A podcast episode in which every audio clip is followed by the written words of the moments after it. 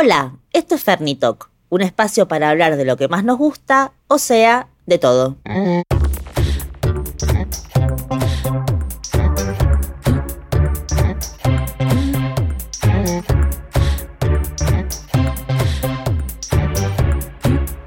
Hola, Negris.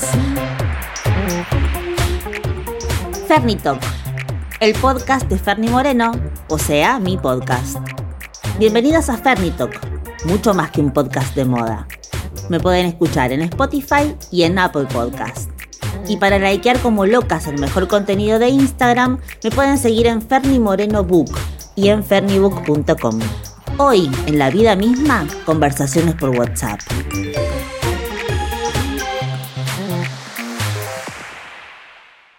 La numerología es una herramienta más para la vida misma.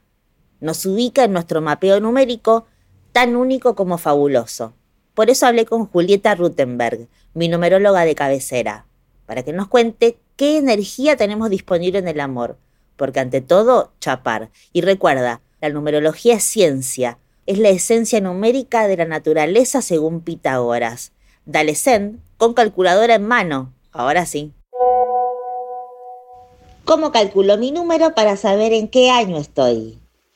Para sacar el año que te toca, vas a sumar el día de tu cumpleaños más el mes más el año en curso. Por ejemplo, si vos cumplís el 16 de octubre, vas a sumar 16 más 10 más 2019.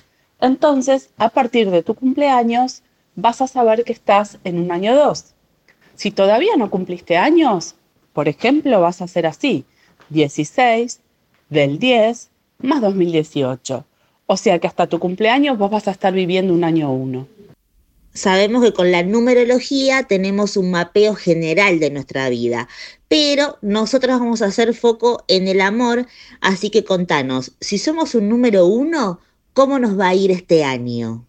Si vos estás en un año 1, para el amor nos están explicando que estás lista para sembrar cosas nuevas.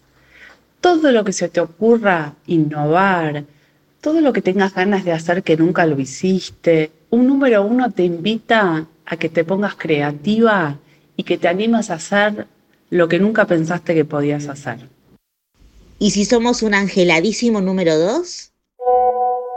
Si vos estás en un año dos, para el amor es muy importante que trabajes nuevas formas emotivas. Si no estabas contenta desde el lugar en que te ponías adelante de un otro, yo te doy plastilina para que vos te permitas ser quien necesitas ser. Puede ser que estés más emocional, aviso, los años dos son años muy emotivos, pero también te invitan y te dan muchas ganas de poder compartir con un otro. ¿Y si nuestro número de la suerte nos dio tres? En un año 3 viene la expansión, viene el florecimiento y viene el deseo de ser la mejor versión de uno mismo. Cada vez que haya un año 3 en el amor, vas a estar un poco distraída, te lo tengo que decir. Vas a estar mirando un poquitito para los costados, pero también te vas a sentir mil.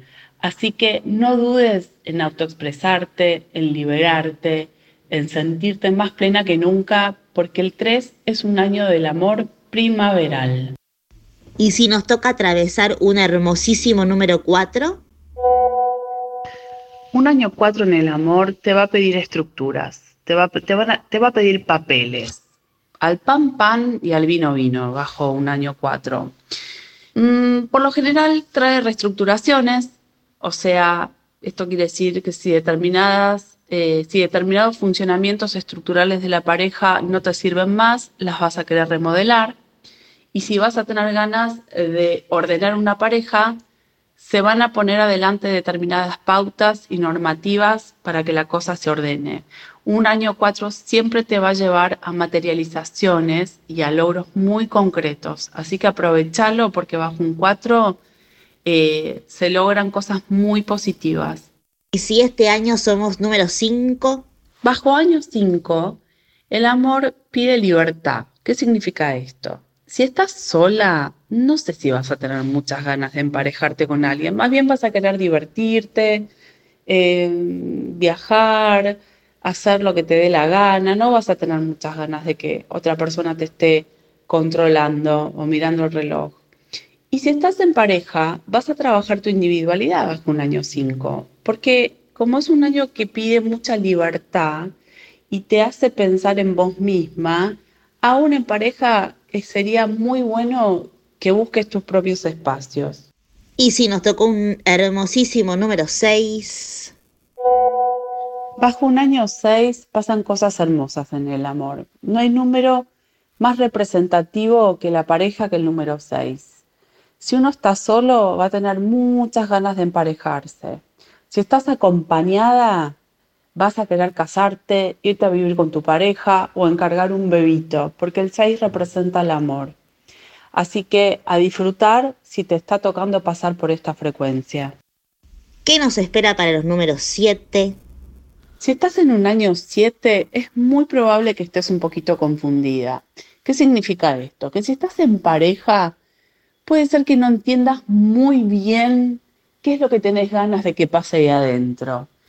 Eh, si estás sola, tampoco vas a entender si preferís estar con alguien o preferís mejor hacer uso de tu libertad. Así que yo te pediría, por favor, que bajo año 7 no tomes muchas decisiones, más bien te subas a procesos y que día a día vayas viendo qué es lo que mejor te viene.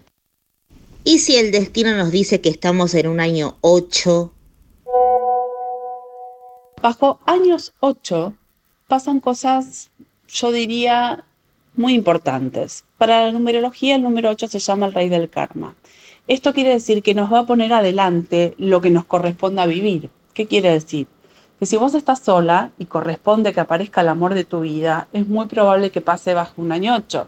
Y que si estás en pareja, pero esa relación ya se tiene que terminar, es muy posible que se termine, porque kármicamente nos va a suceder lo que nos corresponde. También es posible que si vos estás buscando un bebé, bajo un año 8 el bebé aparezca, porque kármicamente corresponde que vos le des la bienvenida a Salmita. Entonces, si estás subido en año 8, va a ser un año que las cosas van a pasar para algo. ¿Y si estamos bendecidas con un número 9?